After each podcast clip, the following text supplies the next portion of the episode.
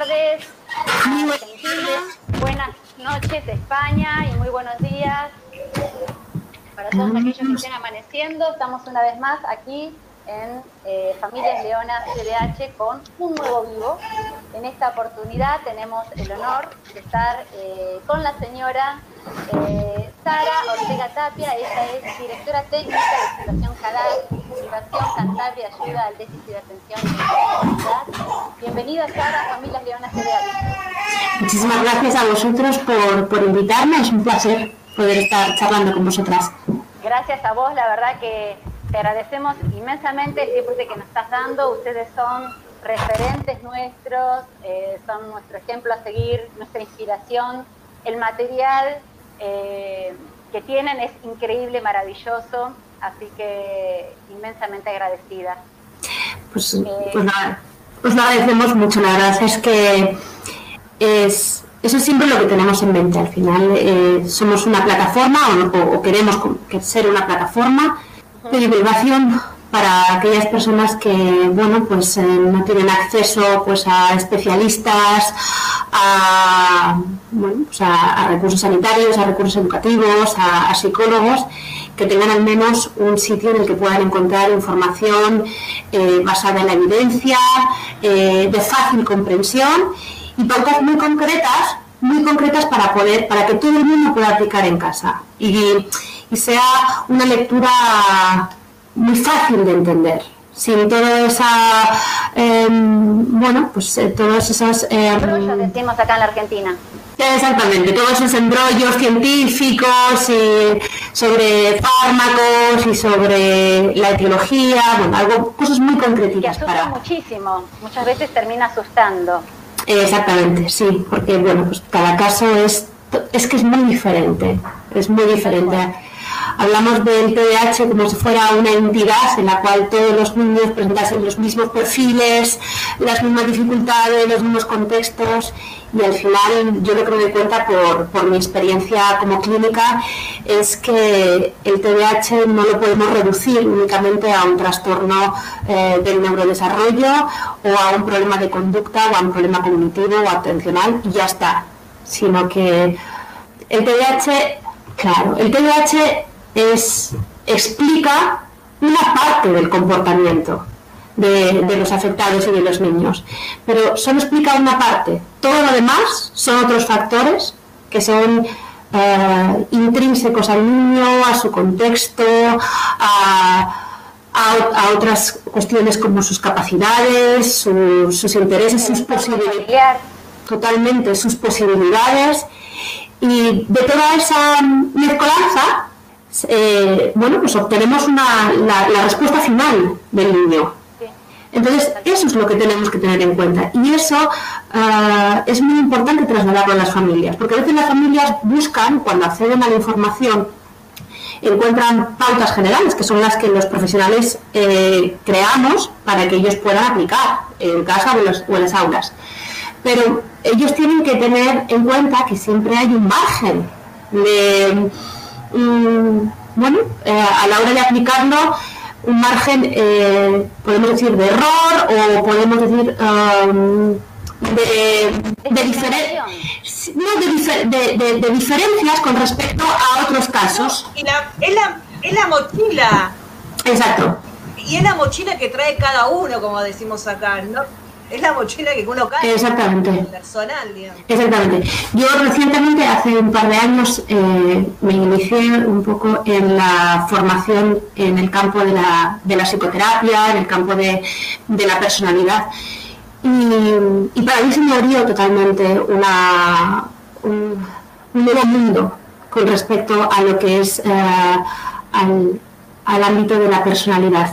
Yo pensaba que yo venía de, la neuropsicología y los neuropsicólogos somos um, nos limitamos a establecer eh, relaciones muy muy directas entre el cerebro y la conducta no mi cerebro tiene una estructura eh, y, tiene unas funciones y eso automáticamente se relaciona con una conducta X como si no hubiera más cosas que influyeran y luego yo después he ido revisando un poco los casos, he ido revisando un poco en mi práctica y me he dado cuenta cómo aquellas cosas que a mí no me cuadraban en cuanto a, pero si eh, el TDAH, estamos aplicando este tratamiento, debería de estar respondiendo. Y luego mm, había eh, situaciones que no, que, no cuadraban. Y claro, eso muchas veces eh, tiene que ver con eso que habéis dicho, con la mochila, con la personalidad, con el contexto, con que eh, a veces parece un TDAH porque suena como un TDAH, porque habla como un TDAH, porque se mueve como un TDAH, pero no es un TDAH, por lo tanto no responde a los tratamientos típicos del TDAH. Entonces, todo eso Ah, mm, nos lo dejamos fuera muchas veces a la hora de intervenir. Y el problema es que las familias no tienen la formación ni la capacidad para entender esa complejidad. Las familias entienden, tengo un TDAH, esta pauta o esa estrategia es para un TDAH y debería de funcionar. Y así de sencillo. Y es mucho más complejo que eso. Exactamente igual que hay, que hay niños que tienen TDAH para los cuales la medicación específica de TDAH no les resulta eficaz. Pues porque tienen una respuesta diferente, por cuestiones metabólicas, por cuestiones de, bueno, pues que tienen a lo mejor eh, condiciones de ansiedad premórbida, por muchas, mm, bueno, porque, porque tienen intolerancia a determinadas eh, sustancias o determinados principios activos. Y esa medicación, que en principio vale para todo el mundo, no vale para ellos. Entonces, esas diferencias o esas particularidades son las que mm, desde hace un tiempo a mí me interesa más hablar de ellas. Y me interesa más trasladárselo a las familias y a los profesionales. Porque durante muchísimos años nos lo hemos dejado fuera. O al menos yo veía que se hablaba mucho del TDAH y se generalizaba mucho del TDAH como, os comentaba antes, como la explicación eh, única de por qué un niño se comportaba como se comportaba y es mucho más complejo que todo eso. Claramente, tal cual.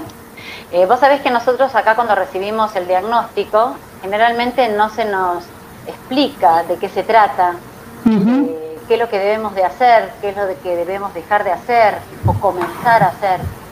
Eh, y encontramos justamente esto que vos decís, familias totalmente colapsadas, que no saben cómo abordar a sus hijos, que no saben cómo ayudarlos.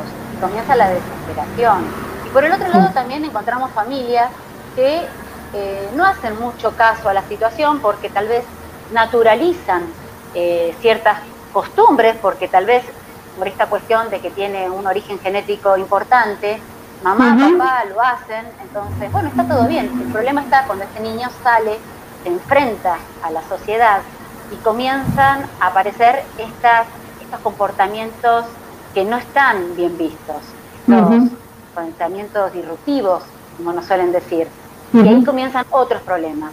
Ahí es donde eh, eh, aparece Familias Leonas. Nosotros estamos justamente para escuchar a estas familias que están en este estado de desesperación, que no saben qué hacer, eh, los comprendemos, los consolamos, Porque damos herramientas, ayudas. Pasamos por eso previamente nosotros, digamos, nos, encontramos con esta, con esta falta de información. Porque pasamos nosotros previamente por esto, digamos, no es que todos vivimos esto previamente y nos fuimos amoldando. Bueno, originalmente así así así se generó la Fundación Cada. Fue, fueron una serie de... ¿Cómo, cómo se origina la eh, Fundación Cada? Pues mira, la Fundación se crea en el año 2006, un poco por la inquietud de, de varias madres de afectados por TDAH que que buscaban el, bueno, pues el, el, poder eh, encontrar eh, un espacio en el cual compartir experiencias, buscar recursos, eh, sensibilizar a la población, impulsar un poco el, también el, estudio y la concienciación social del TDAH. Entonces, bueno, pues la presidenta, que fue quien, quien capitaneó este, este proyecto, em, Regina, Regina Cobo, ella madre de dos eh, afectados por, por TDAH, fue la que creó la fundación. Y luego, bueno, pues mm, mm, participaron de ello el, lo que es el, el equipo especialista y, creando materiales, utilizando mucho las redes sociales, haciendo mucha divulgación en los centros educativos, eh, con, con, con especialistas sanitarios y así fue como la fundación fue creciendo, creciendo hasta, hasta el día de hoy, que es verdad que somos eh, una fundación que tiene, que tiene mucho respaldo por, por parte de la sociedad. Exactamente, y llegamos a, y llegamos a muchas partes.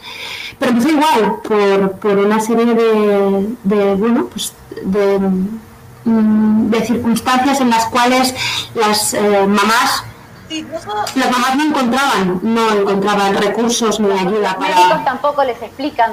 Nosotros tampoco les explican de qué se trata. Claro. Se hace muy poca psicoeducación en la, en la medicina en general. Eso cada vez está cambiando más, pero es verdad que la medicina va a tratar el síntoma y se olvida un poco de lo que es la, la gestión de, la condición de, la enfermedad y del tratamiento. Eso tiene una explicación también. Es verdad que el sistema público está muy limitado en cuanto a los tiempos. Entonces, los eh, psiquiatras mm, no pueden pararse mucho a explicar los tratamientos y explicar, como decía antes, la complejidad del trastorno. Eso eh, queda más relegado al ámbito privado. Pero aún así, bueno, pues nos encontramos con muchísimos casos de, familias que, necesitan volver otra vez atrás a el punto de partida, decir, vale, oye, mi hijo tiene TDAH. ¿O qué es lo que tiene mi hijo? Porque puede ser TDAH, pueden ser otras cosas. Vale. ¿Qué es? ¿Por dónde empezamos? ¿Qué es lo que hacemos? ¿A dónde, a dónde vamos a llegar? Y ese es el paso fundamental. La psicoeducación es el paso previo. el primer paso Absolutamente. Es, el primer paso. Totalmente. Es donde se asienta el tratamiento. Sin psicoeducación no, es imposible, no, se hace nada. Y la psicoeducación es algo, es un proceso largo, porque la, psicoeducación no solo es el explicar la situación o la condición a las familias, la psicoeducación eh, también lleva eh, eh, consigo el la aceptación y el afrontamiento del diagnóstico y del tratamiento. Por lo tanto, es un proceso eh, que cada familia mm, le lleva a su forma y, le lleva a su tiempo. Porque claro, cuando tú le dices a una familia que su hijo tiene una condición o es em, o no es como se dice ahora, se utiliza mucho el término neurotípico, y eso va a, a llevar una serie de, bueno, pues de, ah, de requerimientos o de, o de, o de, o de tratamiento o de diferentes formas de, afrontar las cosas de forma ah, a lo largo de toda su vida y que eso va a implicar... diferente, ni más ni menos. Claro, por supuesto, pero que va a implicar también cambios estructurales en la familia, eh, en, en todo en general, en la educación, eso esa es una noticia mm, difícil de, digerir de primeras. Sí, aparte cuando escuchan la palabra trastorno, ya creo que ahí colapsan. Sobre todo trastorno. Lo que significa trastorno, ¿eh? Claro, y sobre todo trastorno crónico, porque bueno, no es lo mismo, eh, no es lo mismo el, tener una enfermedad que es una situación eh, circunstancial a entender que se abre ante ti, eh, bueno, pues una, un trastorno que va a cambiar toda tu vida. Y, va, a, va, a, exigir cambiar mm, todo tu entorno, porque no solo el, niño o la niña se pone en tratamiento, es que los padres también van a tener que cambiar su, su, modelo educativo, sus rutinas, su estructura, incluso eh, aquellas cosas de sí mismos que pueden estar eh, interfiriendo, porque al final una familia es un sistema que se, que se interrelaciona.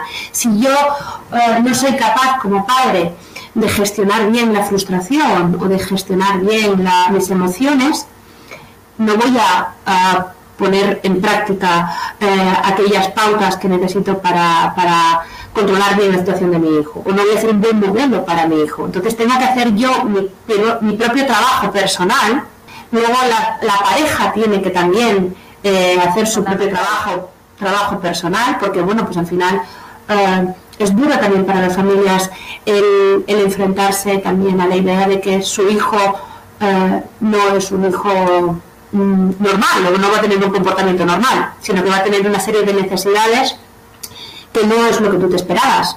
Y eso también hay que afrontarlo como padres. Porque, bueno, Por eso es fundamental, vos Por eso es fundamental, por eso es fundamental la orientación a padres dentro de la misma terapia.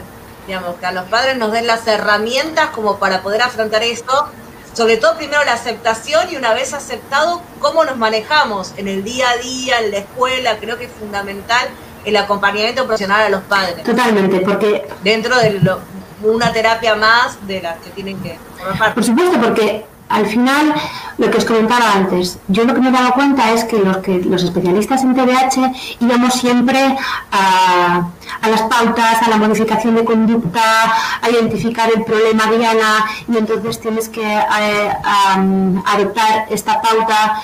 Pero luego me di cuenta que eso, que estábamos siendo demasiado conductistas, demasiado, demasiado conductistas. Y entonces, eh, estábamos dejando de lado una parte muy importante, que es eh, que era la vivencia de las familias, no solo desde el punto de vista funcional, sino desde el punto de vista emocional. Porque claro, si yo le estoy pidiendo a un padre eh, que gestione de una forma más adecuada mm, eh, su relación con su hijo, o, que su hijo tenga un comportamiento disruptivo, como has dicho antes, en un, en un, en un momento dado, eh, por ejemplo, en, en, una situación social, ¿no? en la que hay niños que se están comportando bien y su hijo pues está teniendo una rabieta.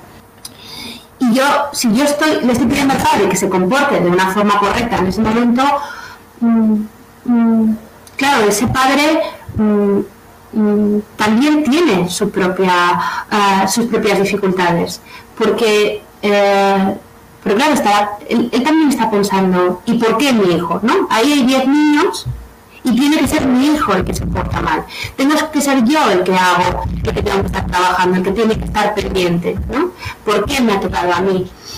Entonces, esa parte de esa gestión emocional, de cómo los padres lo viven, como os decía antes, eh, les genera frustración, les genera desconocimiento, les genera rabia, les genera, eh, les genera mm, tristeza. Toda esa parte hay que trabajarla con las familias. Y es muy, es muy importante. No solo en, esta situación hay que hacer esto, o tienes que ser más asertivo, o tienes que intentar eh, utilizar un estilo educativo más más basado en la disciplina positiva. Eso es fácil, eso es fácil, pero luego todos tenemos eh, nuestros propios mecanismos de defensa, tenemos nuestras resistencias, tenemos nuestras, nuestras incoherencias y es complicado. Y es muy complicado para un padre de repente... Empezar, Para los padres es volver a empezar, dejar atrás un montón de hábitos de costumbre, eh, volver a estudiar y comenzar una nueva vida. Exactamente. Eh, esto, cuesta muchísimo. Exactamente. La reprogramación es muy complicada y tiene, y tiene muchas limitaciones. Y eso lo tenemos que tener en cuenta, porque si no, todos empezaríamos en el gimnasio el lunes, todos nos pondríamos a dieta, todos dejaríamos de fumar y comeríamos cosas sanas cuando quisiéramos, ¿no? Y lo mantendríamos en el tiempo. Y eso no pasa. Y eso no pasa. Entonces, pedirle a una familia que lleva muchos años funcionando de una forma o a un padre o una madre que tiene ya su personalidad, que tiene su organización, que tiene su trabajo, que tiene su, su, su, estilo educativo, que de repente, por el hecho de que reciba la noticia de que tiene un hijo con TDAH, sea una persona diferente o se comporte una persona diferente, eso es muy complicado. Sí, aparte, eh, justamente que cada familia o cada ser humano tiene parámetros.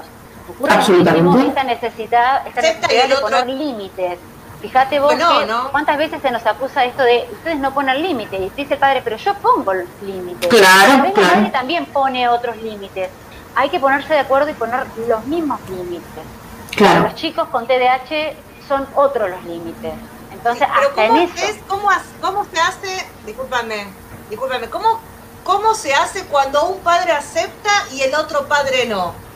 Digamos, viste que cada uno tiene su momento, su tiempo, y ahí empieza, viste, que yo le pongo límites, el otro deja lo que es así. Claro. Y se empieza como un resquemor hasta en la pareja también. Claro, volvemos, volvemos a, lo que hablábamos antes. Es que es, es muy complicado porque los límites ni siquiera están definidos objetivamente. Tal cual. yo le digo a un padre, hay que poner límites, pero lo que yo entiendo por un límite, la otra persona puede que no lo entienda igual.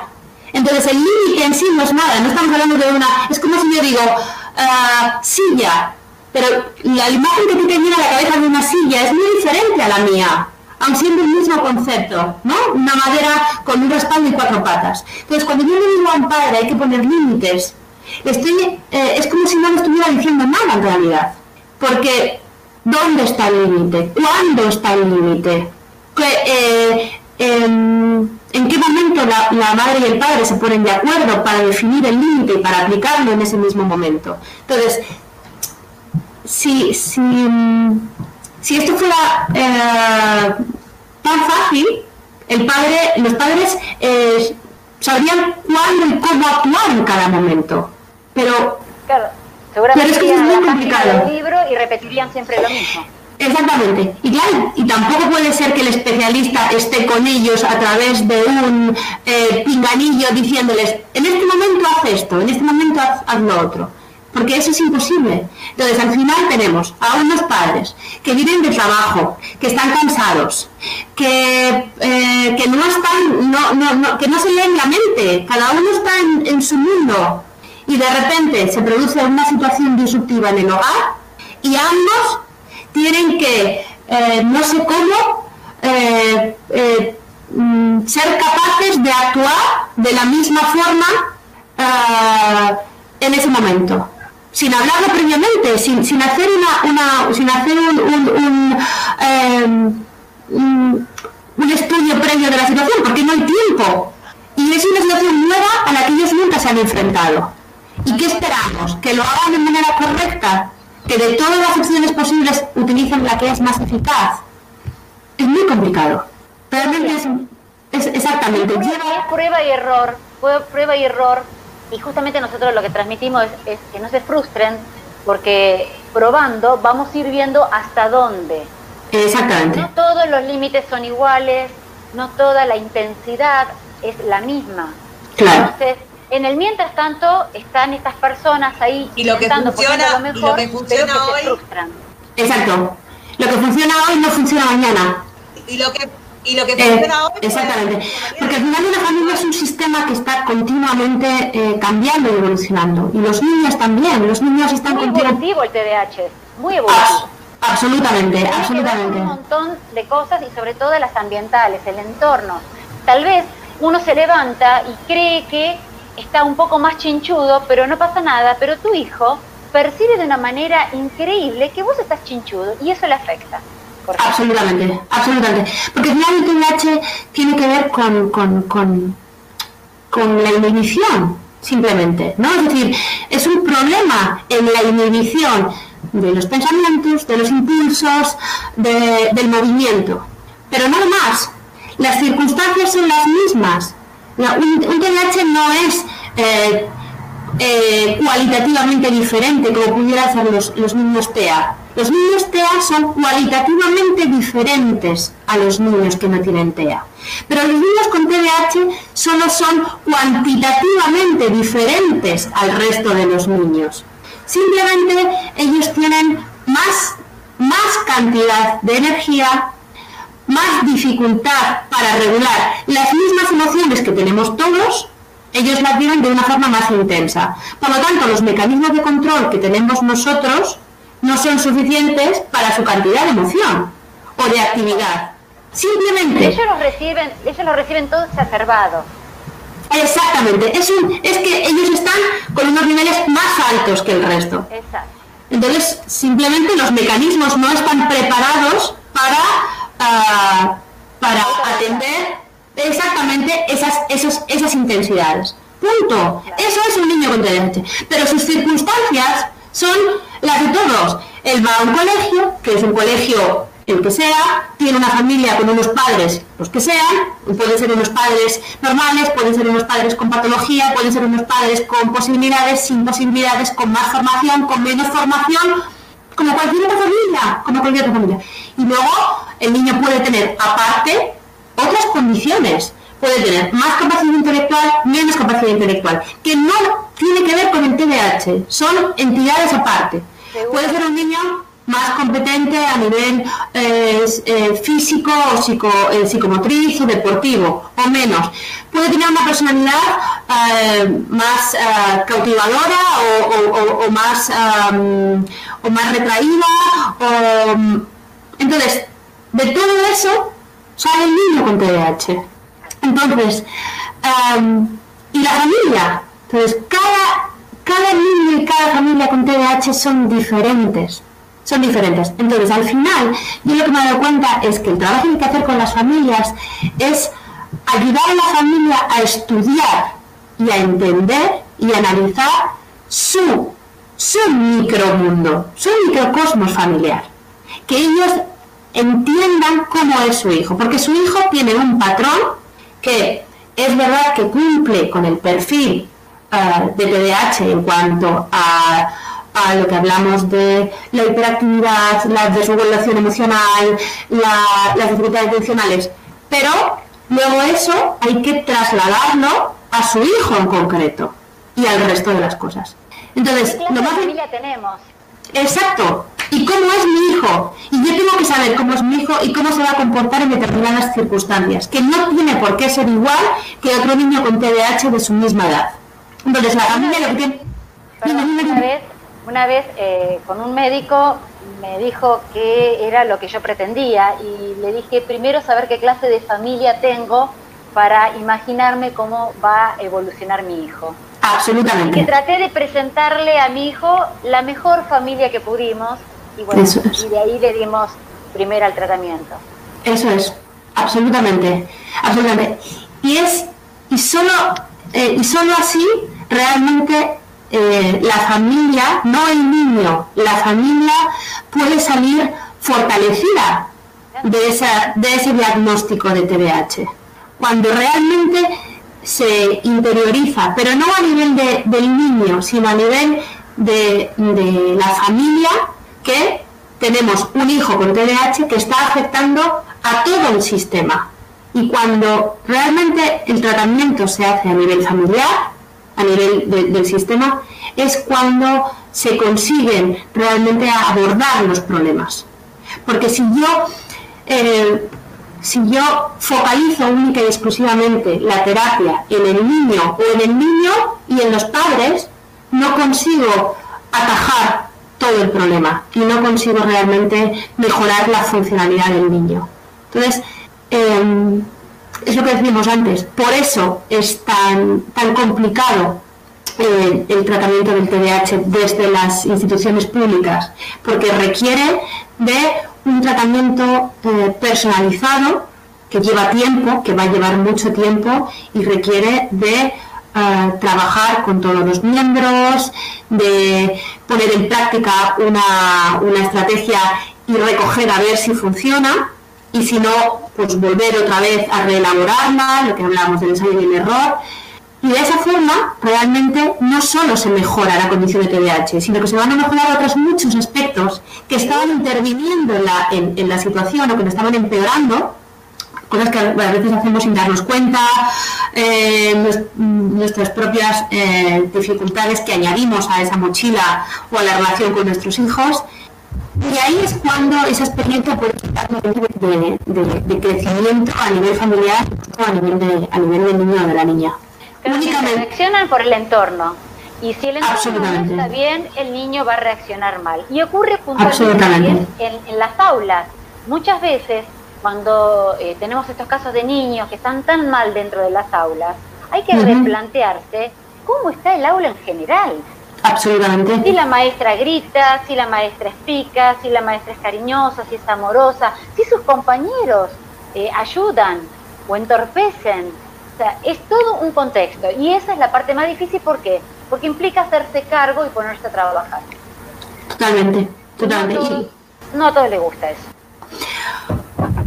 Es que, es que cuando cuando realmente tienes un niño, eres un maestro y tienes un niño con TDAH, eso implica um, darle la vuelta a tu, a tu, a tu forma, de, a tu estilo docente y a tu manera de gestionar tu, aula. Total.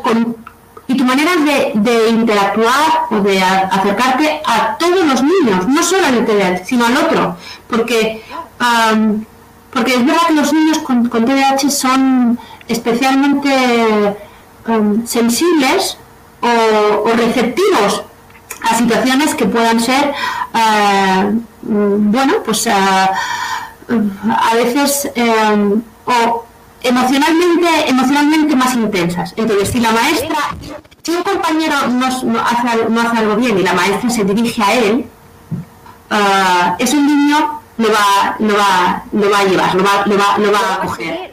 Totalmente. Si tiene un compañero que es más movido o que es más disruptivo, él va a copiar de él. Y entonces, eh, tú no tienes otra vez que, actuar solo sobre el niño, efectivamente, tienes que actuar sobre el sistema, que en este caso es el aula. Lástima que siempre lo, lo, descubren al TDAH, al niño con TDAH, porque no tienen esa rapidez, esa viveza que tal vez tienen los otros niños. Y él está teniendo una actitud eh, primaria pero el que, bueno, es sancionado es el niño con TDAH. Claro, porque copiar a un niño eh, que se comporta bien, que no se sale de la norma, eso no, no claro, no llama la atención, no es estimulante. Entonces al TDAH le, le pasa desapercibido. Pero aquel niño que, que, es diferente o que o aquella situación que llama la atención, automáticamente ellos la, la cogen o la, o la imitan o, la, o les interesa. Entonces, eh, un maestro tiene el mismo trabajo que pueda tener un padre o, una madre. Tiene que replantearse eh, su, aula, el grupo, eh, el niño con TDAH, la relación que tiene con los demás, la relación que yo tengo con ellos, las estrategias que pongo en práctica. Y claro, eso, eso es exigente y, y lleva mucho trabajo y tiempo. ¿Viste? Viste que esta situación de que te dicen, eh, puntualmente hablo de, la frustración, ¿no? que ellos tienen tal vez un bajo, una baja tolerancia a la frustración, se frustran más fácilmente que otros niños. Y en la, en la escuela, en el ámbito educativo, a nosotros se nos reta mucho porque solemos interferir con situaciones que se manejan mal. Entonces, los docentes nos dicen, pero no los ampañen tanto, no los consienten tanto, no los malcríen, déjenlos que se frustren. Yo llegué a entender en algún momento que la frustración era un método de estudio, que si vos no te frustrabas no aprendías. Pero eso es lo que comprendí, y esto se lo hice, se lo traté de explicar una vez a una docente, que mi hijo cuando llegaba a una frustración se descompaginaba todas esas piecitas que nosotros habíamos apilado y que realmente no era necesario. Y bueno, eh, la devolución de la docente me dijo, no solamente es para tu hijo, sino que es para todos. Recién ahora lo entiendo. Claro. Tal cual, la, frustración es eh, cuando los niños eh, se frustran, al final lo que estamos diciendo es que se ven secuestrados por una emoción que es tan intensa que en ese momento les hace que ya no piensen, no monitoricen, uh, no, no, totalmente, no atiendan. Y entonces es como si es como cuando eh, uno le, mm, tiene un, ataque de ansiedad. Tú no le puedes pedir que actúe que actúe con lógica y con serenidad una persona que está eh, secuestrada emocionalmente. Pues a un niño es lo mismo. Cuando un niño está en frustración olvídate. Ahí ya lo perdimos. Lo único que puedes hacer es calmarlo es intentar que se tranquilice es darle tiempo para que baje ese, ese, ese nivel de, de, de activación. Y entonces ya sí entonces ya se puede hablar y se puede replantear. Vale, vale la pena evitar estas situaciones de frustración. Por supuesto, por supuesto, por supuesto. Ahora, una cosa es evitar la frustración como emoción que esas, situaciones de, frustración que digo que no son útiles, no, no, no, son útiles para el aprendizaje. Para nadie, ¿eh? No para los niños con TDAH, para nadie. Para nadie, para nadie, para nadie. Es como cuando una persona llega, como los adultos llegamos a sus niveles de estrés. Es que no son... No, A veces es un speech que se repite. Yo creo que es un speech viejo, antiguo que se repite. Que si vos no te frustras, no te haces hombre o no te haces, no te haces fuerte. Total, es como lo que hablaba antes de los límites, ¿no? Es decir, tú no le puedes decir a un padre o a un maestro, tienes que dejar que se frustre. Tal cual.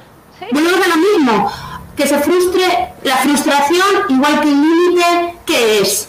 ¿Dónde empieza? ¿Dónde termina? ¿En qué situación yo tengo que dejar que se frustre? ¿Y cuánto?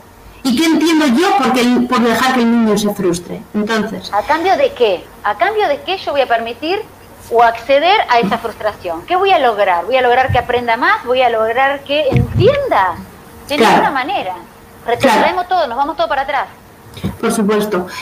Entonces, eh, más que la frustración, los niños lo que tienen que aprender, los niños con TDAH lo que tienen que aprender es a convivir con ese malestar que les genera, y es un malestar que ellos te lo pueden describir perfectamente.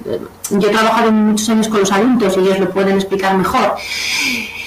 Eh, que, les genera la espera eh, o que les genera que las cosas no sean como ellos quieren o el tener que eh, renunciar a ciertas cosas que a ellos les apetece. Entonces, ellos lo describen como una sensación en los cuales eh, mm, se sienten molestos y entonces tienen que hacer, ¿no? Tienen que ir a hacer aquello que les, que les, em, que les está pidiendo en ese momento el cuerpo.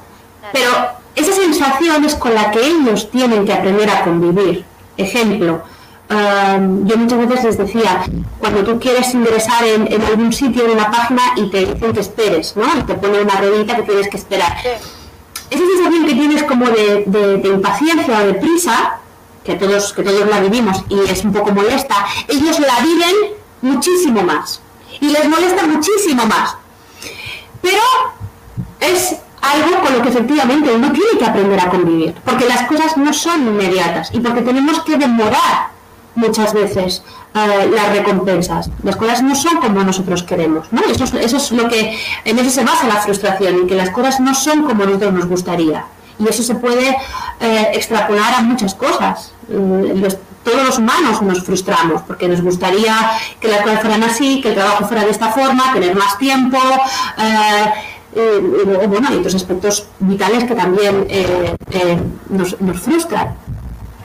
Entonces, eso es con lo que los niños eh, tienen que aprender a convivir.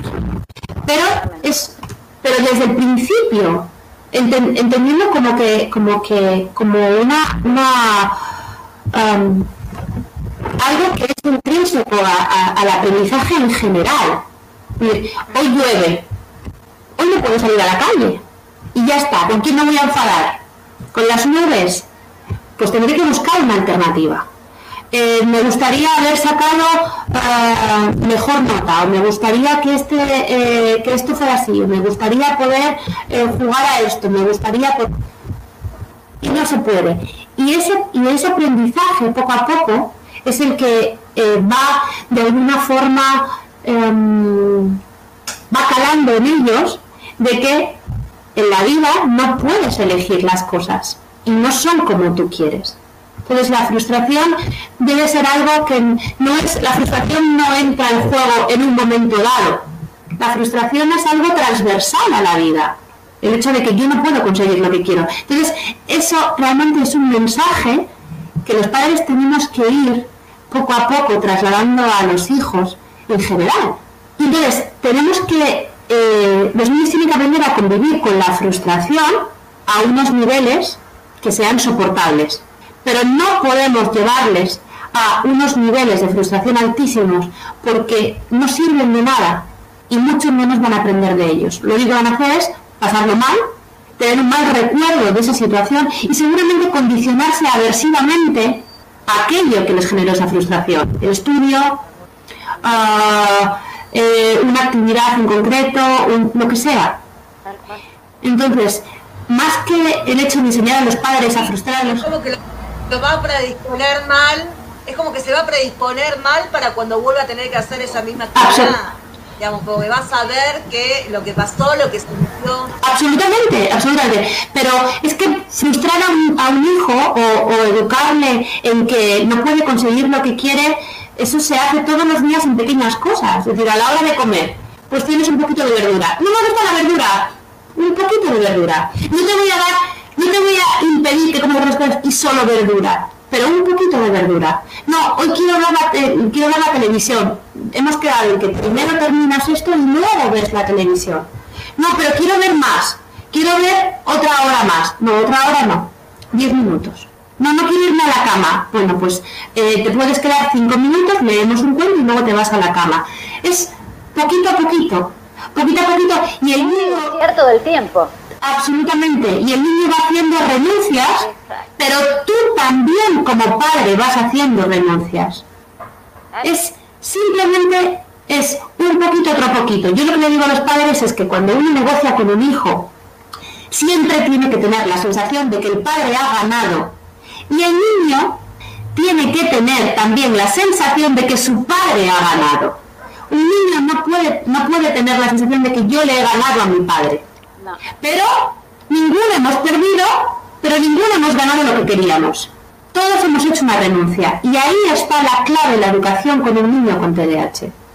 Porque el niño con TDAH eh, siempre mm, va a tener eh, una serie de, mm, de, problemas a la hora de ejecutar el comportamiento tal cual es. Entonces yo no puedo esperar como padre que mi hijo ejecute el comportamiento correcto porque mm, es que no tiene ningún sentido. Pero lo puede hacer lo mejor posible. Ese sí, ese tiene que ser el objetivo. Que él haga lo que tiene que hacer de la mejor forma que él pueda hacerlo. Y ya está. Y entender que nosotros somos los mejores pilares que tienen nuestros hijos de contención y de desarrollo. Que sin Absolutamente. que marcamos ese límite que justamente ellos no lo tienen, no se logra nada. Absolutamente absolutamente, por supuesto. Entonces, el papel de los padres y por eso las, las escuelas de padres son fundamentales. Las escuelas de padres son fundamentales y una de las cosas que yo creo que debería cambiar en cuanto al sistema educativo es son las, la, la, disposición desde los centros educativos de escuelas de familias, de escuelas de padres. ¿Existen literalmente las escuelas de padres? Perdón mi ignorancia. No. Existen de manera mm, mm, eh, existen puntualmente. Hay algunos centros que, demuestran iniciativas en cuanto a escuelas de padres, pero todavía no es algo estructural de, la, escuela. Existe lo que es el AMPA, pero el AMPA suele ser para temas organizativos, para temas... Um, para, para mm, para temas eh, más de tipo administrativo organizativo. Yo lo que me refiero es la importancia de la escuela de, familias, no solo desde el punto de vista de los niños con necesidades educativas o de apoyo educativo, necesidades especiales, sino todos los padres, todos los padres. Más de sobre, que vivimos. Total, sobre, sobre aspectos como, como la educación emocional, como la, la, la gestión organizativa del estudio. Ahora nos hemos visto con el tema del COVID, y que el hecho de que los niños tuvieran que estudiar desde casa a través del teletrabajo, ah, la importancia de, de, todo lo que es la parte no solo del estudio, sino de la organización del estudio, de los tiempos. De los, los niños ah, no pueden estudiar mucho tiempo, ninguno, con TDAH sin TDAH. Tiene que haber pausas, tiene que tener su espacio, tiene que tener las la manera en la que yo hago las tareas eh, es, eh, es, importante también. Eh, si, yo, si yo lo hago en un sentido lo hago en otro. Quiero decir, si empiezo por lo difícil o empiezo por lo, por lo fácil, si empiezo por el lenguaje o empiezo por la matemática, eso realmente puede ser facilitador o puede ser eh, o, puede, o puede ser más dificultoso para el niño a la hora de prestar atención, a la hora de... Todos esos aspectos los padres lo desconocen. Totalmente. Entonces hay, hay muchos, muchos temas, muchos temas que los padres eh, deberían de abordar. ¿Te una consulta, Sara? Deberían abordar con, con un especialista. ¿Te una consulta? ¿Consulta? Ahora que Sí, te hago una cosa. Ahora que la educación está en manos de la familia, porque no nos dejó otra el COVID que darnos la responsabilidad de tener que sentarnos a estudiar con nuestros hijos. ¿Vos qué recomendás a la hora de sentarnos con nuestros hijos? De empezar por lo que le gusta, de empezar por lo que no le gusta, de cómo fraccionar el tema de que los Zoom, que la tarea, porque está, nosotros seguimos trabajando algunos y para el colmo tenemos la responsabilidad de enseñarles ahora. ¿Qué nos recomendás?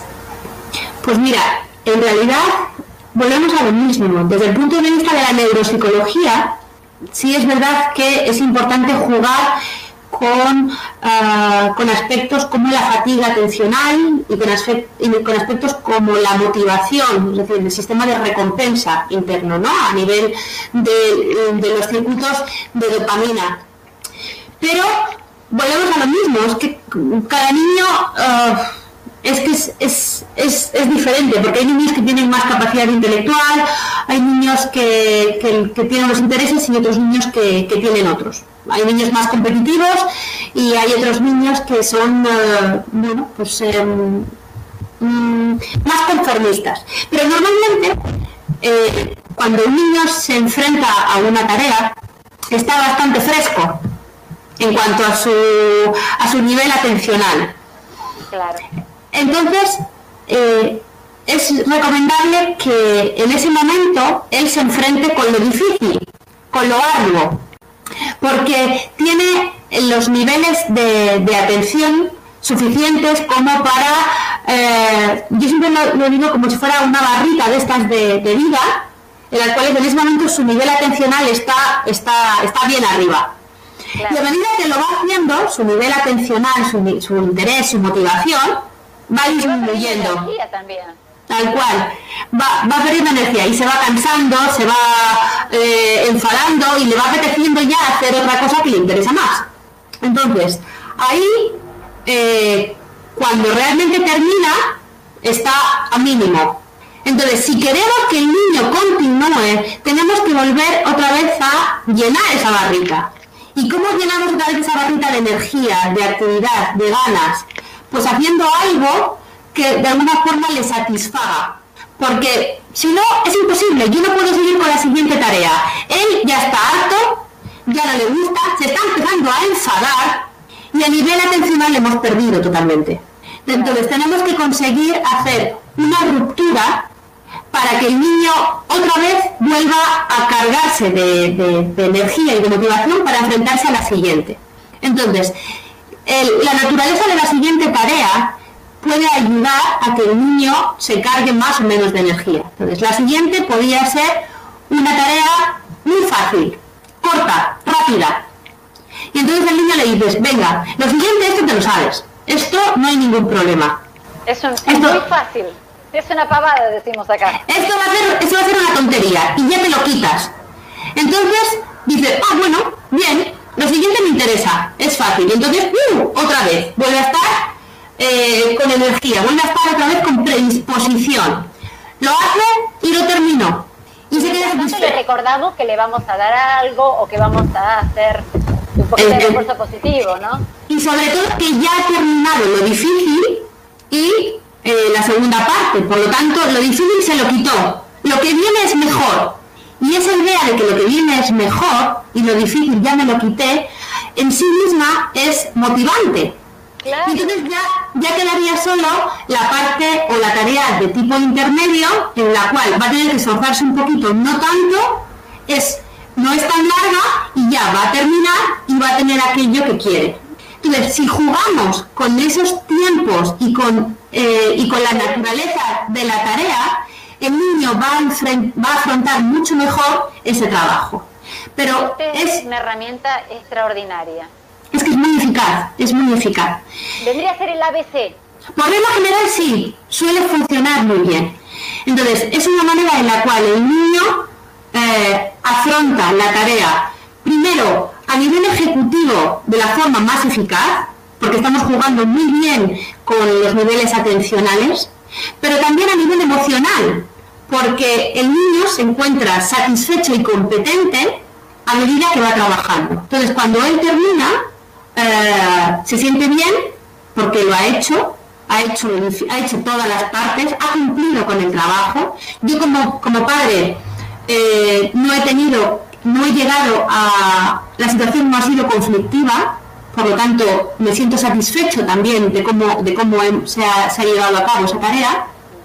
Y luego el niño está en una predisposición buena para eh, después jugar o, para estar con la familia, para hacer lo que sea. Entonces, esa es la manera en la que se debería afrontar. Muchas veces pensamos, los padres, erróneamente, de los docentes. Empezamos por lo fácil y entonces así el niño se motiva. Pero claro, el niño luego sabe que tiene lo difícil y eso automáticamente es como un como es un derrotero. absoluto absoluto entonces el niño cada vez va bajando más porque sabe que todavía tiene lo difícil que se le va a alargar que duda de si va a ser capaz de hacerlo o no hacerlo. ¿Cuándo llega? ¿Cuándo llega ese momento? Porque como ellos no gestionan el tiempo, ¿cuándo llega esa tarea? Claro, ellos saben que, que todavía queda mucho, pero ¿cuánto es mucho? Y sobre todo que va a ser difícil. Entonces, automáticamente en su cabeza aparece la duda de de si voy a ser capaz de terminarlo. Entonces, si ellos creen que no van a ser capaz de terminarlo, entonces es posible que no tenga la recompensa. Porque claro, si no termino a tiempo, a lo mejor me quedo sin jugar. Y eso emocionalmente es demoledor para el niño. Porque entonces ya, eh, ya a lo mejor incluso es que no tengo eh, la recompensa a todo este trabajo. Y entonces cuando se frustran, se cabrean, tiran la toalla y se vuelven más irascibles y termina habiendo conflicto con el padre. Sí, sí. Entonces, padre, porque incluso entre, entre ellos, porque vos hiciste mal esto, porque vos hiciste mal lo otro, porque no tendrías que haberlo hecho. Tal cual. Entonces, ese tipo de cosas a mí me parece que es muy importante que haya un especialista que oriente a las familias sobre cómo hacer los deberes. Es algo tan sencillo como cómo hacer las tareas o cómo hacer los deberes. O cómo les haga disposición del espacio, o entonces las escuelas de familias para mí me parecen esenciales, esenciales. No solo en, los, en aquellos casos de niños con, que tienen condiciones eh, eh, patológicas o diferentes, sino para todos los niños, para todos los niños. Y creo que eso es eh, algo que es una asignatura mm, pendiente todavía en el sistema educativo. Porque también hay escuelas de familias, eh, se supone en el ámbito sanitario, pero, pero realmente tampoco están, están eh, estandarizadas. No, no, no. Yo me encuentro muchas veces con las, con las familias cuando tengo una, una primera cita y les a la hora de hacer la anamnesis les pregunto los datos y me dicen, sí, está tomando medicación. Y yo les digo, ¿qué fármaco? y me dicen, algo como... Y yo digo, ¿cómo puede ser que no sepa la familia el nombre del fármaco que está tomando? Y no solo el nombre del fármaco, sino qué fármaco es, para eh, cómo funciona. ¿Qué puede producir? Totalmente, totalmente. Pero más nosotros acá en Argentina tenemos a través de las terapias lo que nosotros llamamos orientación a padres. Eh, que dos veces por mes, por ahí que por ahí dos veces por mes eh, o más de caso de ser necesario, y está contemplado orientación a padre dentro del tratamiento de nuestros hijos, por ejemplo. Sí. es donde nos dan todas estas pautas de, cómo trabajar, no desde el sistema educativo, sí desde el sistema de salud que está contemplado. Y lo importante es que estén los dos papás. El tema es que esto, el, tema, el tema es que esto no está contemplado en la salud pública. No. Está contemplado en la salud privada. Bueno, en principio. La salud pública no está contemplado. En principio, eh, los padres van a las citas de revisión. Lo que pasa es que las citas de revisión eh, mm, se extienden mucho, en el, eh, se, prolongan mucho en el tiempo. La siguiente cita eh, mm, puede ser dentro de tres meses, dentro de cuatro, dentro de seis. Por lo tanto, no, no es un tratamiento eficaz, no es una intervención eficaz para la familia. Y lo que has dicho es muy importante, que vayan los dos progenitores o los, o o, los, o todos los tutores del niño. Yo siempre digo a las familias, si hay adultos en el hogar, un abuelo, un tío, todos deben formar parte del tratamiento. Todos, todos aquellos adultos que estén conviviendo con el niño son coterapeutas o tienen un papel fundamental a la hora de intervenir sobre el hijo. Entonces tienen que venir todos a la terapia. Entonces, yo sí es verdad que me he encontrado con más reticencia por parte de los padres a ir a las terapias, a, aceptar el, diagnóstico y el tratamiento de su hijo y a poner en práctica aquellas pautas que se les orienta a las familias. Las madres, mm, somos leonas y, somos unas guerreras y, no tenemos ningún problema y nos sacrificamos y vamos a hablar con el profesor, con el tutor, con, el psicólogo, con el psiquiatra y, normalmente no tenemos problemas a la hora de dejarnos orientar, incluso a la hora de, estar dispuestas a hacer nosotras nuestro propio mm, trabajo personal. Pero los padres suelen ser eh, suelen tener más, más problemas a la hora de, de, bueno, pues de aceptar que ellos tengan que cambiar. Y claro, están haciendo mal. O que están haciendo mal. más el reto. Que nos digan, vos estás haciendo esto mal, o esto que estás haciendo no lo tenés que hacer más, lo toleramos. El hombre de mm. por sí, en todos los aspectos y en todos los órdenes, no sí, sí, sí, le cuesta más. Pone más resistencias. Pero claro, volvemos a lo mismo. Mm, hay muchos, el, el TDAH tiene eh, un componente genético significativo. Entonces, claro, muchos niños y niñas con TDAH lo son porque uno u otro progenitor lo son. Entonces, o ambos. O ambos. Como que se junten parejas. Sí, sí, absolutamente. Y entonces, claro, eh, el papá tiene TDAH y él, yo no sé si por un, por una, por un problema de, o, por una cuestión de, de proteger su, su, su, su, propio ser, no quiere ver que su hijo tenga TDAH, o no quiere aceptar eh, ese diagnóstico porque bueno tendría que él cambiar muchas cosas entonces eh, niega la situación. Y, y te dice que, bueno, que él era así y que no hay ningún problema. Que mira, mira, mira lo bien que he salido yo. Y claro, te pones a analizar y dices, bueno, mm, tampoco ha salido, ha salido bien porque tienes un trabajo, pero hay muchas cosas de, de tu manera de comportarte que podrías mejorar porque eres muy reactivo, porque eres una persona emocionalmente eh, inestable difícil, porque eres persona... Y claro, te dice, y ellos te dicen, pero si yo he salido muy bien, yo no le veo problemas a mi hijo, ¿no? Entonces, claro, en ese momento dices, uff, cuánto trabajo. Pero cuando le, le, mm, le, propones que tiene que venir a terapia y que tiene que cambiar, vamos, o sea, sale corriendo. Y la madre que la encuentra diciendo, ¿qué hago yo con esta situación? Porque tengo que luchar contra mi hijo, o tengo que, tengo que luchar contra la situación de mi hijo, pero también contra la situación de mi, de mi, del padre, de, mi marido. Yo creo que, que, hay algo que es infalible y justamente es cuando esa mamá se decide 100% hacer el cambio. Cuando uno hace el cambio, el otro lo percibe de alguna manera. Y ahí comienza la rueda. Que el otro también va a tener ganas de acoplarse a ese cambio. Pero si la mamá no cambia, muy difícil. Porque la madre es el motor de la familia, normalmente. Entonces. vos, no lo estamos diciendo nosotras. No, no, totalmente. Entonces, la madre, la madre es, es, es quien es quien pilota a la familia. Entonces, si la madre decide mirar, ir a otra, ir hacia, hacia, otra dirección, normalmente la familia suele, suele, suele ir en esa dirección. Y efectivamente, o te subes o te quedas. Pues normalmente cuando la, cuando la madre decide eh, afrontar esta, esta, este cambio, este cambio, hemos dicho, hemos dicho de, de, todo, porque al final es un cambio estructural enorme, normalmente la situación suele, suele cambiar, suele ir hacia mejor. Claramente. Cuando exista por uno, en todos los órdenes de la vida. Sí, cuando existe resistencia. No las cosas de la casa, sino o, las situaciones de, la familia, sino el cambio personal, interno.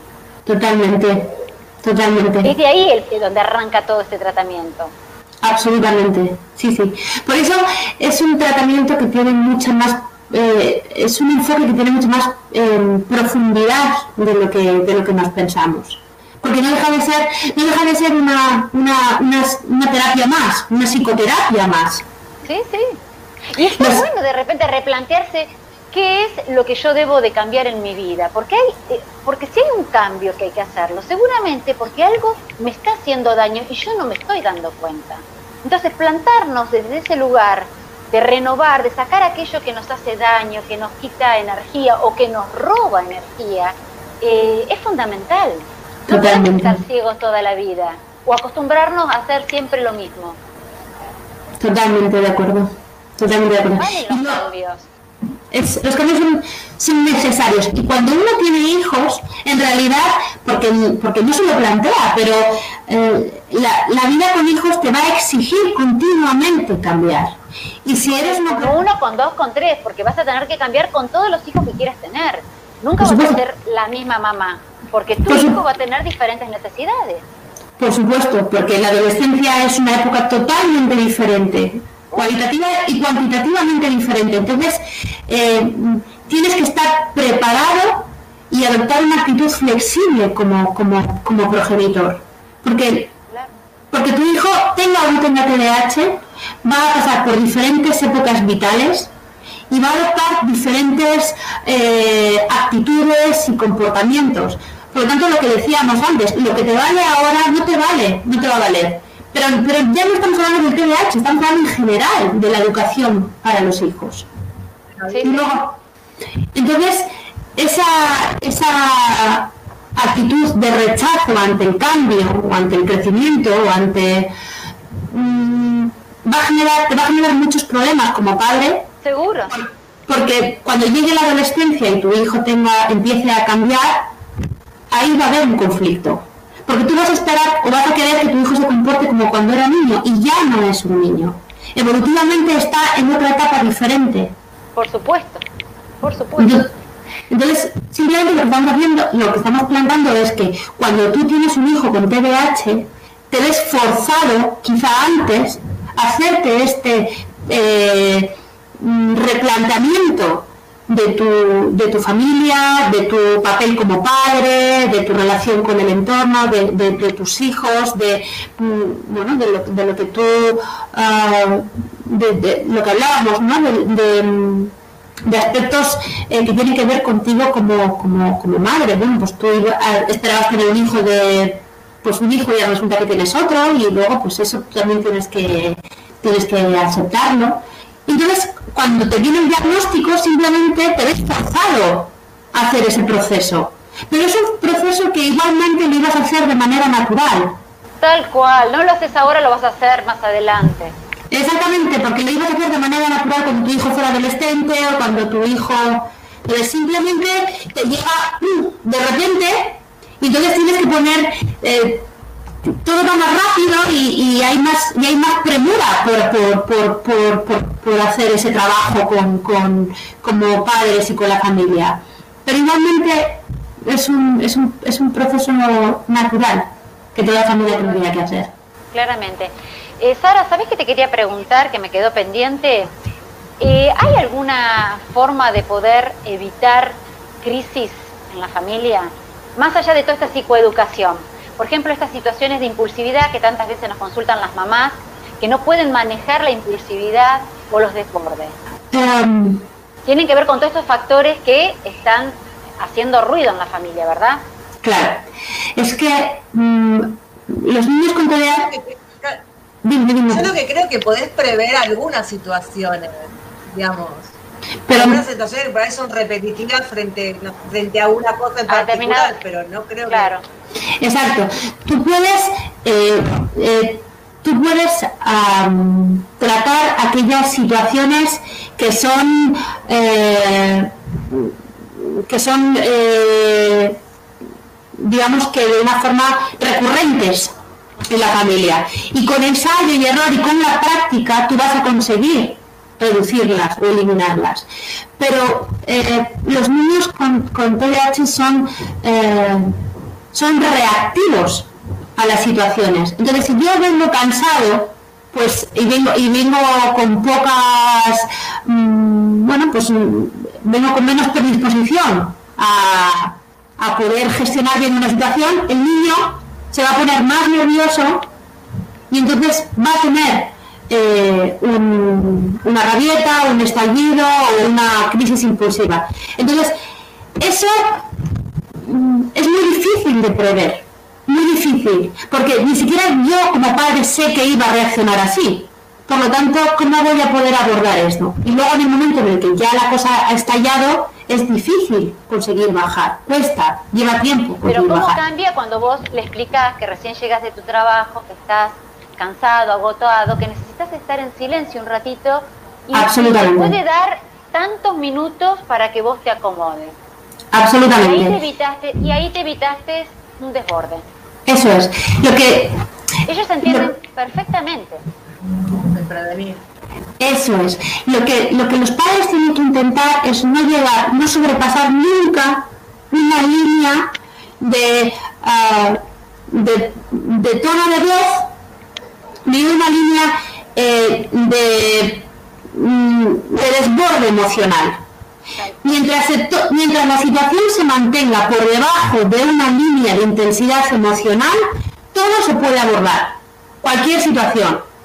Pero cuando la situación sobrepasa eh, esa línea de, intensidad emocional, ya da igual lo que sea, porque la cosa más tonta puede generar un conflicto. Entonces, ¿cómo se consigue no, sobrepasar esa línea? Pues eh, intentando no, eh, no utilizar tonos de voz por encima de esto, porque simplemente el tono de voz alto genera más genera más conflictividad, genera más, eh, más, eh, más reactividad. Y luego, el, utilizar lenguaje emocional, el estoy cansado, estoy enfadado, estoy agotado, o no es el momento, todo eso que describe las situaciones y que lo que está haciendo es que ah, estás poniendo, estás utilizando el lenguaje para eh, explicar la situación, facilita mucho que el niño pueda entender que tiene que esperar o que, o que si sigue por ahí va a haber un problema.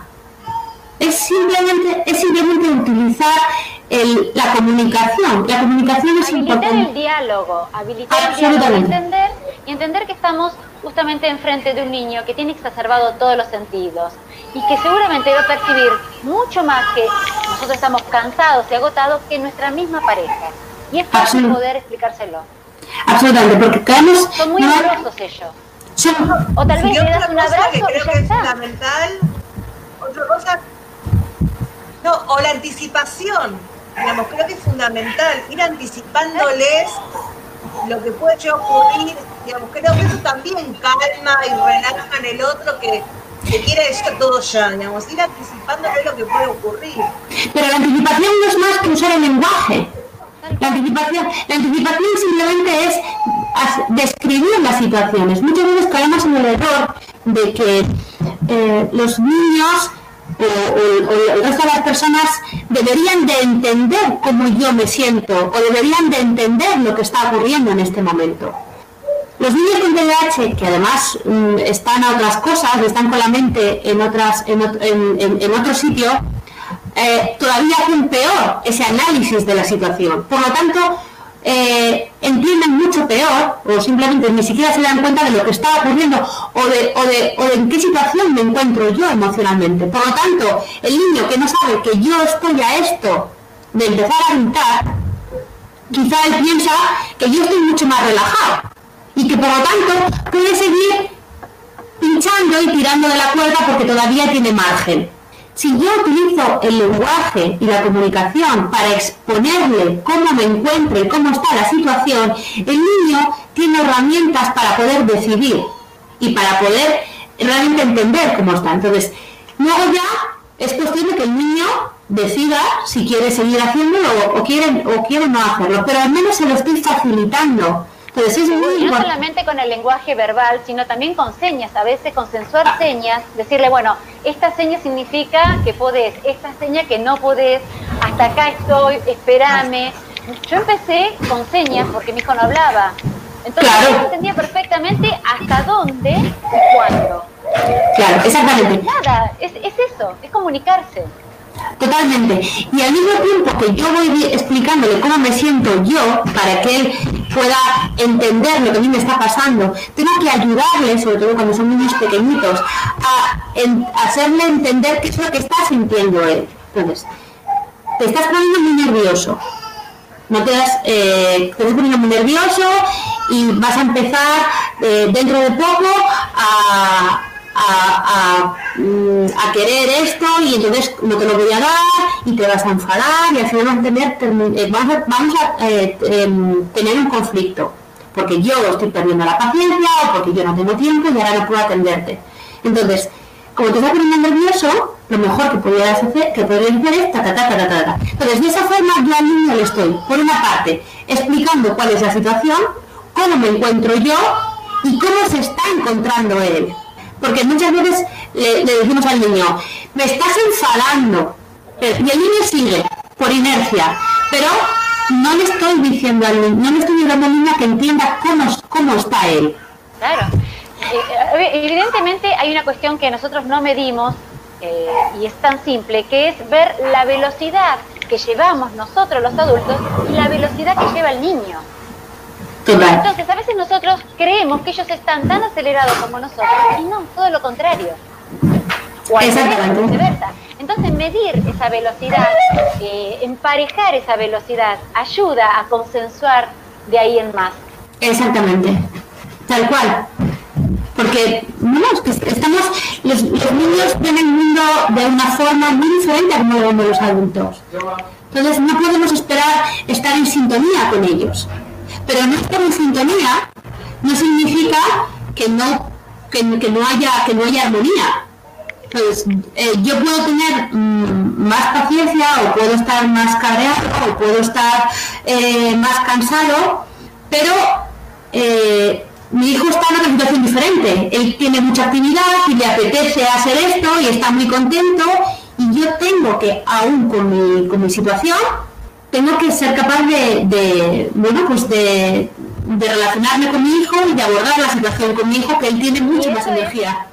Claro, y eso es vivir con armonía, porque como siempre decimos, no existe vivir armoniosamente, sino con armonía, con esos detalles, con esos tips que vamos poniendo en determinadas situaciones. Eso es. Y no tendría que pasar a mayores. Eso es. Y luego asumir y aceptar que, un niño con, con, TDAH siempre va a, pues a exigir a, los padres pues que tengan que, gestionar estas situaciones pues em, mm, de una forma más analítica. Em, más literal, porque ellos necesitan verlo, necesitan palparlo, percibirlo. Eso es, que tienen, que van a tener que hacer un esfuerzo personal también para ellos controlar la situación y que se va a hacer la realidad bueno, pues de, su familia por el hecho de que les ha tocado que tienen un, hijo con, con TDAH. Otro tipo de comunicación, ni más ni menos, nada grave. Eso es, eso es, exactamente, no es nada grave, simplemente es, es una cuestión de que hay que tener en cuenta ciertas cosas que quizás si tu hijo no tuviera TDAH, pues a lo mejor no le da bastante importancia o podría pasarlo. en una familia hermosamente diferente, nada más. Eso es, eso es, tal cual. Y ya está. Y es más, hay otros trastornos que sí realmente son, ah, son más mm, graves o más diferentes o que realmente... Eh, otra tensión también, otro desgaste. Totalmente. Físico, a veces físico, emocional. Sí, o las situaciones. Nosotros, eh, nosotros estamos, por lo menos las mamás que tenemos niños hiperactivos, nos viene bien porque estamos en forma. ¿viste? Tenemos que movernos sí o sí, de alguna manera. Sí, y cognitivamente también, porque tienes que estar a, muchas cosas. Es, es, un entrenamiento de memoria de trabajo fantástico. Fantástico. Mejoran los síntomas del TDAH en el adulto de una manera que no te puedo explicar. Mm, tal cual, sí, sí, por supuesto por supuesto. Y luego, bueno, pues al final los niños con TDAH eh, muchas veces, bueno, pues tienen estas, desarrollan estas personalidades más, mm, más desorganizadas, más, em, más carismáticas también, más creativas. Y, bueno, pues igual que si tuviéramos un hijo con, poca capacidad para, para el estudio o intelectual, no esperaríamos de él que, fuera un notario, ni un abogado, pues cuando yo tengo un hijo con TDAH, pues también tengo que aceptar que puedo esperar de él o podré esperar de él algunas cosas y que mm, se le dará mejor unas cosas y quizá pues el estudio, pues no todos los casos eh, será la meta final y ya está. pero esperar que sea feliz, es que... La construcción es que sea feliz. Es lo que deseamos ah. cada padre, ¿no? Que nuestros hijos sean felices. Absolutamente. Hagamos esa vida un poco más feliz y dejemos de dar tantas vueltas porque la absolutamente, no tiene sentido. Absolutamente. Y la felicidad al final es que el día a día sea, exactamente, tú lo has dicho, que en el día a día haya armonía. Que el día a día sea... Poder irte a, irte a la cama y despedirlo con un abrazo y no con un enojo, porque muchas veces los papás están enojados porque tuvieron un día fatal y porque el niño hizo un montón de cosas que los papás llegan a un momento que dicen, me lo está haciendo a mí. Llegamos a eso, ¿no? A entender eso. Entonces, bueno, que el fin sea poder despedir a nuestros hijos en el sueño con un abrazo y, nada. Y mañana empezar. Exactamente, eso es. Y al día siguiente pues habrá otras batallas que habrá que librar y ya está. Pero que el niño tenga una percepción de que sus padres le quieren, de de que es competente en algunos aspectos, en otros no tanto, pero en otros aspectos es competente, de que tiene un entorno, eh, de que tiene un, entorno social en el que, bueno, pues él se encuentra bien y ya está. Tiene apoyo, que no está solo. Eso es, y, por supuesto que no es perfecto y que hay algunas cosas que, que tiene dificultades, pero, pero que en la balanza gana lo bueno. Total, totalmente, es así y más. Paula, ¿tenés alguna pregunta que, quieras ahí eh, anotada, que tengas para hacer? No, lo que estaba leyendo, porque tengo la posibilidad de leer los comentarios, es claro. ¿qué tips nos darías, a ver si te ocurre, como para trabajar en el día a día en esta pandemia? Viste que está como medio complejo el tema de la tarea virtual, los berrinches frente a no querer participar en lo virtual, esta sobrecarga de de electrónica que se está teniendo, mm. que también es complejo. Las preguntas tornan a eso. A ver, el problema es que es una situación muy atípica la que estamos viviendo ahora. Los padres están teletrabajando, los hijos están teleestudiando, eh, está la parte añadida del, del, confinamiento, de no poder tener esas vías de escape para salir, para tal. Entonces, claro, es una, se produce un cúmulo de cosas para las que, que, emocionalmente son muy difíciles de gestionar y que nos ponen a todos en una situación emocional muy sensible, muy, muy, muy sensible. Pocos espacios de descarga, pocos espacios de descarga. Absolutamente. Entonces, mm, es inevitable que haya más roces, es inevitable que haya más conflictos, es inevitable. Eso, eso, por, eso por descontado las familias tienen que, tienen que tener en cuenta que va a pasar bueno, pues es una, es una, hay que intentar librar las batallas lo mejor posible y si hay que retirarse y renunciar por salvar eh, eh, la, situación y por no entrar en un conflicto, es mejor. Y cuando ya haya posibilidades, ya se arreglará. Entonces, eh, lo que no se puede es que todos los días sean, sea una guerra. Porque entonces... es un derrotero que nunca termina. Total, y la pandemia va a acabar entonces con, la relación entre padres e hijos, entre parejas, eh, eso no puede ser, eso no puede ser. Por sacar adelante las asignaturas del estudio, es que no merece la pena. Si se puede, se puede, y si no se puede, pues lo que no puede, lo que no puede ser es que en esta guerra haya tantas... se vaya a destruir la relación que se había construido entre padres, hijos, hermanos, eso, eso, eso eh, sí que me parece mucho más, eh, mucho más peligroso. La única bandera que tiene que estar en alta es la bandera de la familia. El resto es un detalle. Exactamente. Exactamente. Entonces, con el tema, es verdad que con el tema de lo tecnológico, somos unos niños que son mucho más sensibles a la adicción a las pantallas. ¿Por qué? Porque en sí en la pantalla o, los videojuegos o las televisiones, em, es algo que produce una, una satisfacción muy grande con una, con una, con una eh, inversión de esfuerzo muy pequeña. Por lo tanto, es perfecto para ellos. Es muy, es muy estimulante, muy gratificante, demora, eh, no, no, hay demora, es refuerzo inmediato, eh, es el, tipo de estímulo, eh, sí, despierta eh, mi, mi, atención y encima eh, no me cuesta nada porque es fácil. Por lo tanto, ya lo tenemos. Esa es la receta perfecta, la receta perfecta para el niño con TDAH. ¿Cuál es el problema? que precisamente por esa sensibilidad que tienen a ser adictos a las pantallas, hay que hacer un uso y hay que regular eh, de forma muy cuidadosa eh, la utilización de ese tipo de dispositivos.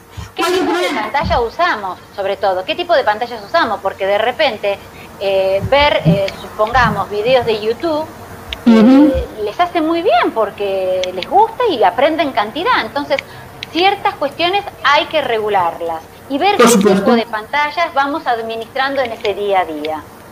Por supuesto. Pero luego no solo eso, sino que la pantalla tiene que ir, los formatos tecnológicos eh, y visuales tienen que ir intercalados con los formatos eh, tradicionales y, con, las, y, con, las, formas ortodoxas del lápiz y el papel y de la lectura. Por supuesto.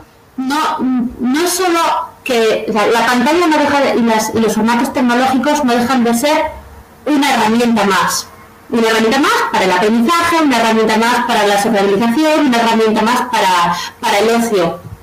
Pero debemos de, eh, debemos de, administrarlo de una forma eh, mm, dentro de bueno pues dentro de, lo que es toda la oferta que, los niños tienen entonces, ¿cuál es el problema? Que ahora con el teletrabajo y con, la tele, con el telestudio se está utilizando mucho la pantalla.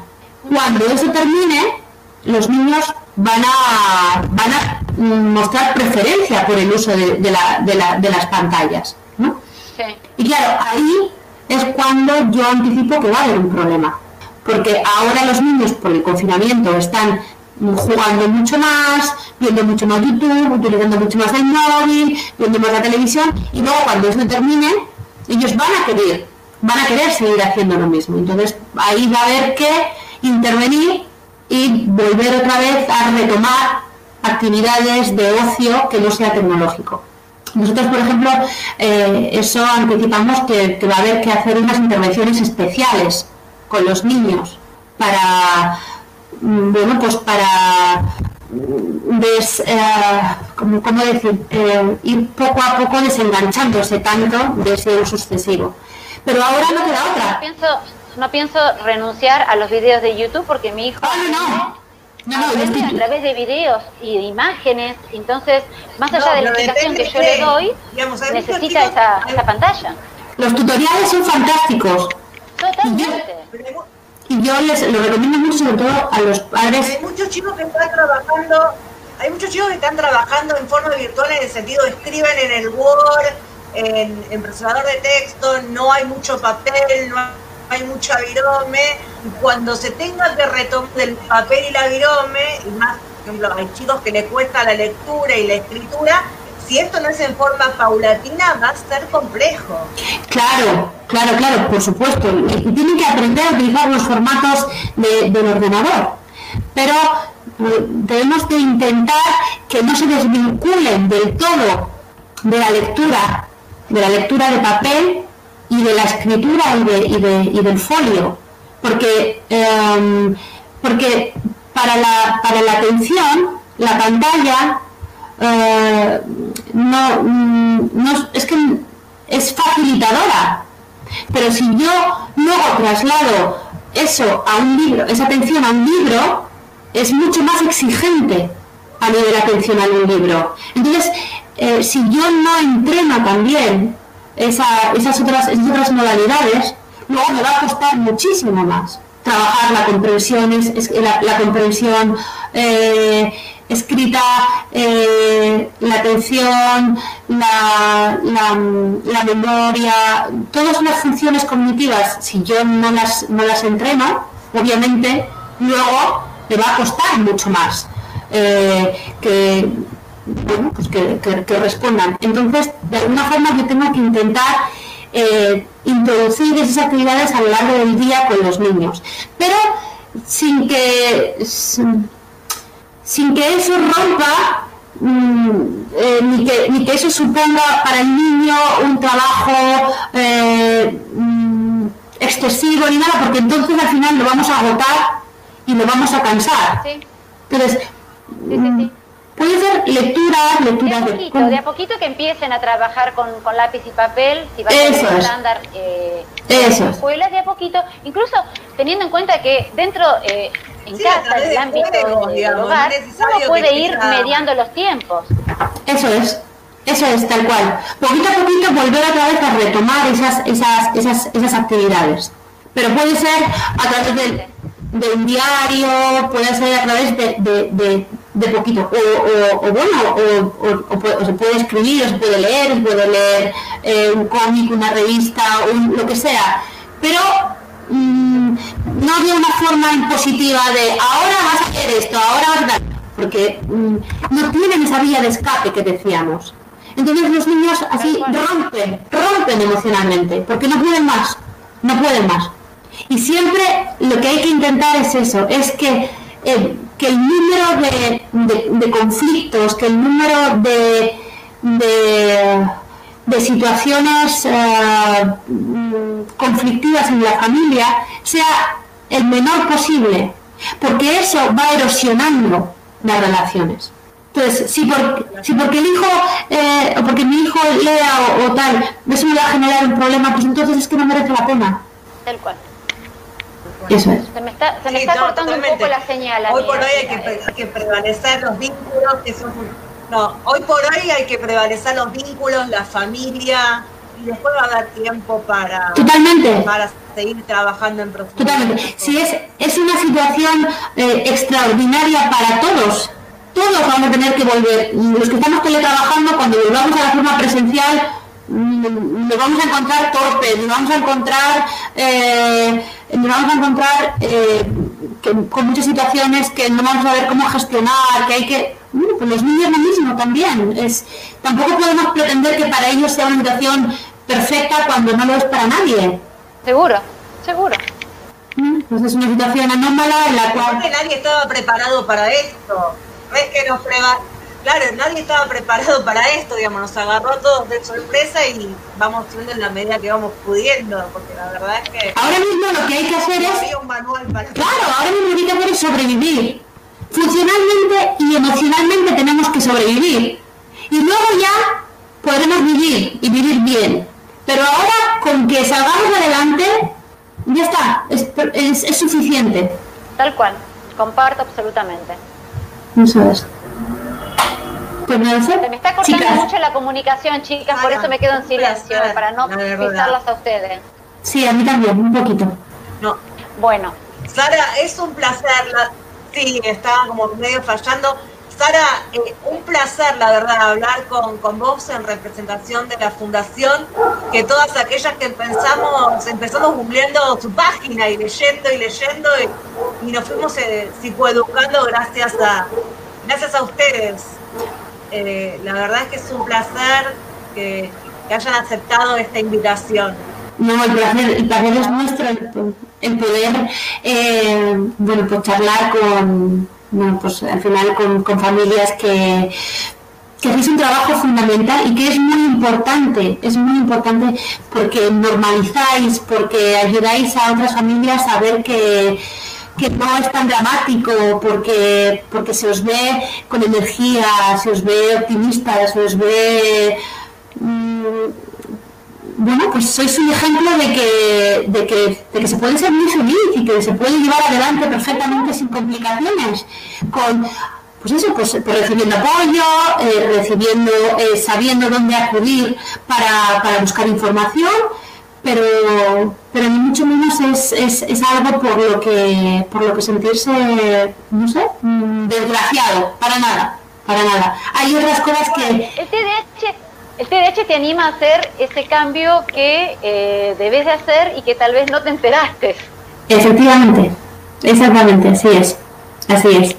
Os agradezco muchísimo la invitación, me ha encantado hablar con vosotras, me parece muy importante hacer esas actividades de, divulgación y, bueno, pues que sepáis que seguiremos haciendo materiales, seguiremos generando recursos para abiertos para que todas las familias puedan acceder a ellos, que es lo más importante. Y, y bueno, pues estamos aquí para, para todas las veces que queráis, charlar, compartir o... Muchas gracias. Sabemos que tenés un bebito que ya nos presentaste y que seguramente te debe de estar llamando. Sí, ya, ya debe, ya debe de estar... Eh... sí, sí, ya me toca, me toca ir a donde Vamos a liberar, Sara, un placer, realmente sos un ser encantador, amorosa, explicaste de una manera increíble y creo que todas las mamás deben estar súper agradecidas por todas las cosas que dijiste. Me alegro mucho. Me alegro mucho. Saludo a tu hermosa familia. Y a vosotras. Muchísimas, muchísimas gracias. Un beso gigante. Mucha suerte. Nos volvemos a encontrar. Adiós. Gracias. Seguimos a través de nuestras redes, Facebook, Instagram y Twitter como Familias Leonas TDH.